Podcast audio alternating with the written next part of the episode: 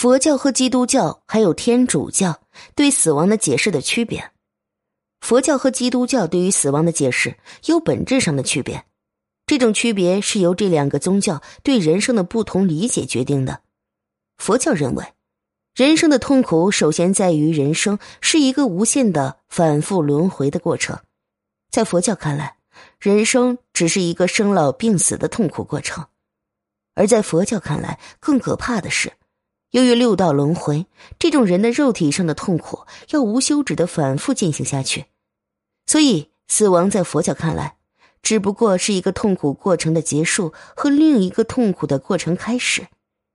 基督教包括天主教都相信人的原罪说，他们认为人生只不过是为了通过受惩罚而去赎自己从前那人继承下来的原罪，人死了，赎罪的过程就结束了。所以，基督教包括天主教认为，死亡是人生肉体上的痛苦一个永远的结束。至于人的灵魂将在世界末日接受上帝的审判，则是另外一个问题。中阴身是什么意思？什么是中阴身？中阴身就是人死后还没有投胎前的状态，也就是我们所说的鬼。一般来说，中阴身能够维持四十九天。这也是风水中七七四十九要超度的原因了。对于多数人而言，死亡的经验是指在死亡过程的尽头，进入一个淹没消失的无意识状态。这时候，我们所察觉的第一件事是，同天和地又分开了。我们突然进入死和另一期新生命之间的中阴身，这称为受生中阴。在受生中阴的阶段，心非常的清明。也具有无限的活动力，但它所移动的方向完全取决于过去的业力的习气。这时候，心在它逐渐展现的过程中，已经达到下一个阶段，从最纯净的状态，经过它的光和能量，进入受生中阴阶段，心展现出更具体的形式。在这个阶段所发生的事，正好是分解过程的相反，风大再度出现，同时与贪。嗔痴有关的思想状态伴随着风大而来，然后因为过去业报身的记忆在我们的心中仍然历历如新，就会形成一生身，也就是某些活人能看到的所谓的鬼。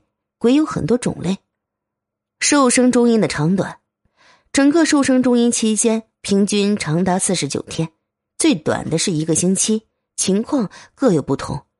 就好像现在有些人可以活一百岁，有些人年轻时就去世，有些人甚至会陷在其中，成为精灵或者鬼魂，很多年无法投胎。在中阴身的前二十一天，亡者会有强烈的前世印象，所以我们必须在中阴身等待，一直等到与未来的父母亲产生业缘。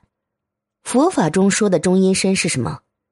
中阴是指死亡到转世的这一段过程，中阴是间隔或者过渡的意思。中阴身是今生的死亡与来世投胎之间这段过渡时期，它并非血肉之躯，而是一种细微的心识，并且无实质可言。人的一生从出生开始到生命结束，再到转世，一共会经历六种形式的中阴：一、生处中阴。人活在世时的一切意识境界，只在这一段拥有的是清醒的意识。二，梦中中阴。晚上睡着到早上醒来的这段时间，所有的意识活动包含梦中的潜意识活动。三，禅定中阴。修行者修禅人定时的意识变化，当修禅完毕出定时，修禅时的意识。四，临终中阴。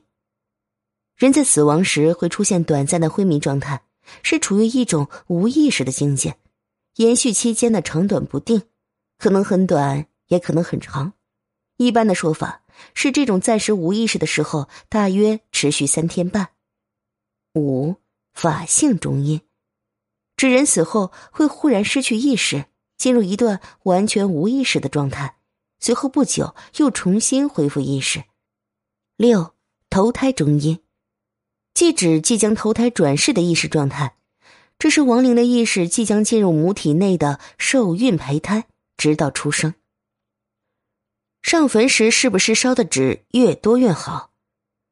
祭奠祖先是我们民族的传统习俗，一年中有四次比较正式的祭祖节日：前半年的清明节，年中的中元节，后半年的十月初一，还有就是年底的大年三十儿。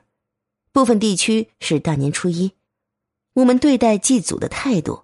可以用《弟子规》里的一句话概括：“视死者如视生。”我记得小时候，每逢过年祭祖时，有的带点油条，有的带点肉，还有的甚至煮上一碗饺子送到坟前，然后料料的烧上几张火纸。随着人们生活水平的提高，祭祖时有的人就略显浮夸，金山银山摇钱树和别墅汽车属于常见的，有些甚至用上了飞机坦克。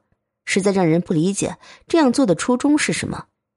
人们祭祖时最早的就是烧点火纸什么的，因为在民俗故事中，经过印前后的火纸，烧过以后能给自己故去的亲人增加财富，所以大家祭祖时要备点火纸。那么这个习俗是从什么时候开始的呢？传说汉朝之时，蔡伦发明了纸张，就让本家兄弟经营纸张生意。因为各种原因，蔡家兄弟生意很差，入不敷出。蔡伦就出了个主意，让其兄装死，然后一番操作再复活，就对人宣称其夫人烧的火纸到阴间后变成了真钱，他就用这些钱走通了关系还了阳。之后人们就争相学习，逐渐就成了民俗。如果这个故事是真的，那是不是上坟时烧的火纸越多越好呢？这件事儿在民间也有个说法。上坟并不是烧的火纸越多越好，阴间获得的钱是根据其人的阴德计算的。如果是善人，一张火纸就是金钱无数；如果为恶，再多烧的火纸也是枉然。当然，这些也都只是故事，是古人们朴素善恶观念的体现，不能沉迷于封建迷信之中。所以啊，大家在祭祖时要回归理性。去其浮夸，还以朴素。怀念先人，用内心的真诚，是要继承先人优良之品质和高远之理想，从来没有什么不劳而获之事。我们在对待民俗时，不仅要吸取精华，严于律己，还要弃其糟粕，远离迷信。夭折的儿童不能葬祖坟吗？夭折的人为什么不能埋？祖坟是指埋葬有众多祖辈的坟墓群。一般至少是从爷爷辈开始才能称为祖坟。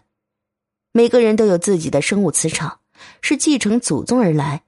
埋入祖坟等于增大了祖宗的生物磁场，这种生物磁场会对同样血脉的人有一种养生和保健的作用。自古以来，不是所有人都适合进祖坟的。能不能进入祖坟，有很多规矩，很多讲究。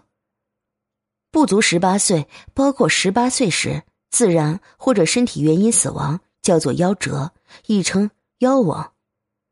自古的风俗讲究，认为夭折的人埋进祖坟会对这个家族以后的运势不吉利。儿童夭折可留坟头，但是不能进入祖坟，一般埋葬在地边或者乱葬岗上。小孩夭折后的忌讳，小孩夭折是短寿之象。这无论是对于一个家庭的风水，还是对于亲人的情感而言，都是一种打击。所以我们要注意以下有关小孩夭折后的忌讳：既保留小孩的衣物用品，既保留太多小孩的照片，既召唤小孩的名字。一般小孩因病去世，正常进行火葬就可以。小孩死后的讲究可能与大人有一些不同，但差距不会太大，因为在风水学中。死者只分为短寿者和足寿者，其中六十岁以下皆为短寿，六十岁以上皆为足寿。这样一来，我们在对如何处置小孩身后事的问题上就有了清晰的指标，即一切以短寿者标准为主。为什么一直梦不到去世的人，梦不到去世人的原因？平常我们经常会做梦，总觉得梦是给我们的一种启示。但是在亲人或者朋友去世后，思念对方，想要和对方在梦里见一面，但是却一直梦不到去世的人，那么这原因是什么呢？是超度去了更好的地方吗？还是别的什么原因呢？梦见去世的亲人是怀念亲人的表现。